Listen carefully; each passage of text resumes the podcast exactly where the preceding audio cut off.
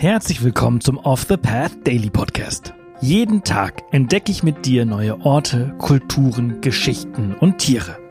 In den letzten sechs Monaten haben wir gemeinsam Unglaubliches gelernt. Und jetzt haben wir es sogar geschafft, für den Deutschen Podcastpreis nominiert zu werden. Wahnsinn, oder? Wenn dir der Podcast und unsere Arbeit gefällt, würden wir uns freuen, wenn du auf www.offthepath.com slash dpp gehst und für unseren Podcast abstimmst. Danke und viel Spaß mit dieser Folge. Werbung. Neue Wege gehen. Das müssen wir auch, um unsere Erde lebenswert zu erhalten. Denn der Klimawandel bedroht das Leben von Menschen, Tieren und Pflanzen. Besonders viel CO2 sparst du mit dem Wechsel zu echter Ökoenergie von Polarstern. Denn als Social Business und zertifiziertes Mitglied der Gemeinwohlökonomie steht der Ökoenergieversorger gleichzeitig für einen nachhaltigen Wandel der Wirtschaft.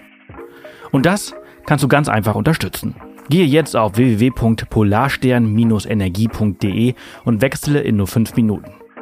Und mit dem Code OTP20 erhältst du 20 Euro Rabatt auf deine nächste Jahresrechnung. Werbung Ende. Heute nehmen wir dich mit auf eine gruselige Reise in die Tiefe unter der Stadt der Liebe. Die Pariser Katakomben. Die Pariser Katakomben, auch bekannt als Le Catacombe de Paris, sind ein Netzwerk von unterirdischen Gängen und Kammern, das sich unter den belebten Straßen der französischen Hauptstadt erstreckt. Genau genommen handelt es sich mit unglaublichen 11.000 Quadratmetern Gesamtfläche um die größte Nekropole der Welt. Aber wie ist die Nekropole entstanden? Ende des 18. Jahrhunderts wurde Paris von überfüllten Friedhöfen heimgesucht aufgrund von Seuchen, Hungersnöten und einer wachsenden Bevölkerung.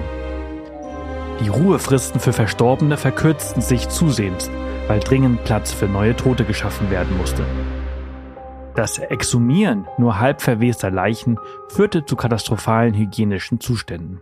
1779 erstickten angeblich mehrere Bewohner der Rue de la Lingerie am Gestank, der von dem benachbarten Friedhof Cimetière des Innocents herüberwehte. Infolgedessen entschied man sich dafür, die Überreste der Verstorbenen unter die Erde zu verlagern, in die ehemaligen Steinbrüche. An dieser Stelle springen wir noch einmal ein Stück in der Geschichte zurück. Über eine Zeitspanne von fast 2000 Jahren lieferte der Untergrund von Paris nämlich sowohl die Steine, die für den Bau der Stadt erforderlich waren, als auch Gips und Ton. So entstand unter fast allen heutigen Pariser Stadtbezirken außer dem ersten bis vierten ein unterirdisches Stollennetz von ungefähr 300 Kilometern Länge. Nachdem aufgrund der massiven Unterhöhlung der Untergrund an verschiedenen Stellen nachgegeben hatte und mehrere Straßenzüge eingebrochen waren, wurden die Steinbrüche jedoch geschlossen. Die Pariser Behörden entschieden sich dann Ende des 18. Jahrhunderts dazu, die Überreste der überfüllten Friedhöfe in den geschlossenen Stollen zu lagern. Hierfür wählten sie einen leicht zugänglichen Ort außerhalb der damaligen Stadtgrenze unter der Ebene von Montreux. Die Gestaltung des Geländes und die Organisation des Übertrags von Knochen wurden Charles Axel Guillermot anvertraut, Inspektor beim Dienst der Allgemeinen Inspektion der Steinbrüche von Paris. Dieser Dienst, eingerichtet 1777 von Kaiser Ludwig XVI., hatte die Aufgabe, verlassene Steinbrüche zu überwachen und zu stabilisieren, nachdem es zu den Erdfällen gekommen war. Der Standort wurde am 7. April 1786 zum Municipal Ossuary of Paris geweiht und übernahm von diesem Moment an den mystischen Begriff Katakomben in Anlehnung an die Katakomben von Rom, die seit ihrer Entdeckung ein öffentliches Faszinosum waren. Die ersten Evakuierungen fanden zwischen 1785 bis zum Beginn des 19. Jahrhunderts statt und dabei wurden die Gebeine von etwa 6 Millionen Pariser Einwohnern überführt. 1809 wurden die Katakomben dann für die Öffentlichkeit zugänglich. Der Eingang zu den Katakomben befindet sich im 14. Bezirk von Paris, in der Nähe des berühmten Montparnasse-Friedhof.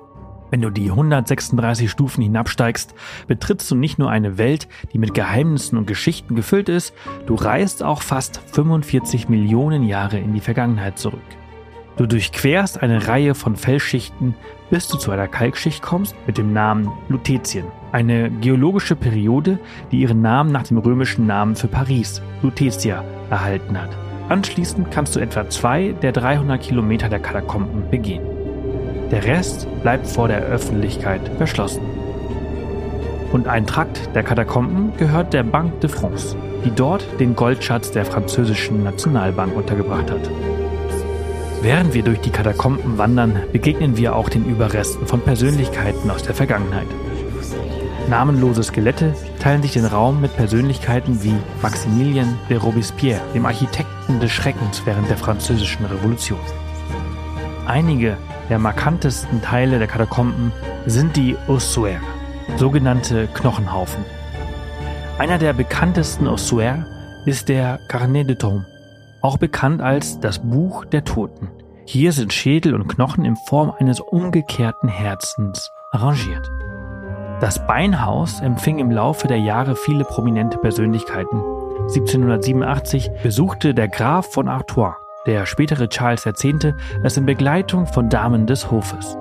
1814 besuchte der österreichische Kaiser Franz I. und 1816 stieg Napoleon III. mit seinem Sohn hinab.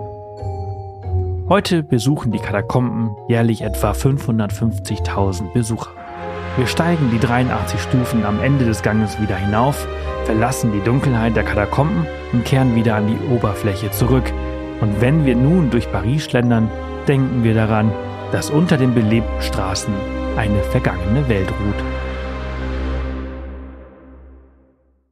Das war's für diese Folge unseres Reisepodcasts. Ich hoffe, du hattest genauso viel Freude, wie ich es hatte, sie mit dir zu teilen. Wenn sie dir gefallen hat, freuen wir uns immer über Kommentare auf Spotify und über eine positive Bewertung auf der Plattform deines Vertrauens. Morgen geht's hier spannend weiter, also vergiss nicht, den Podcast zu abonnieren. Bis morgen!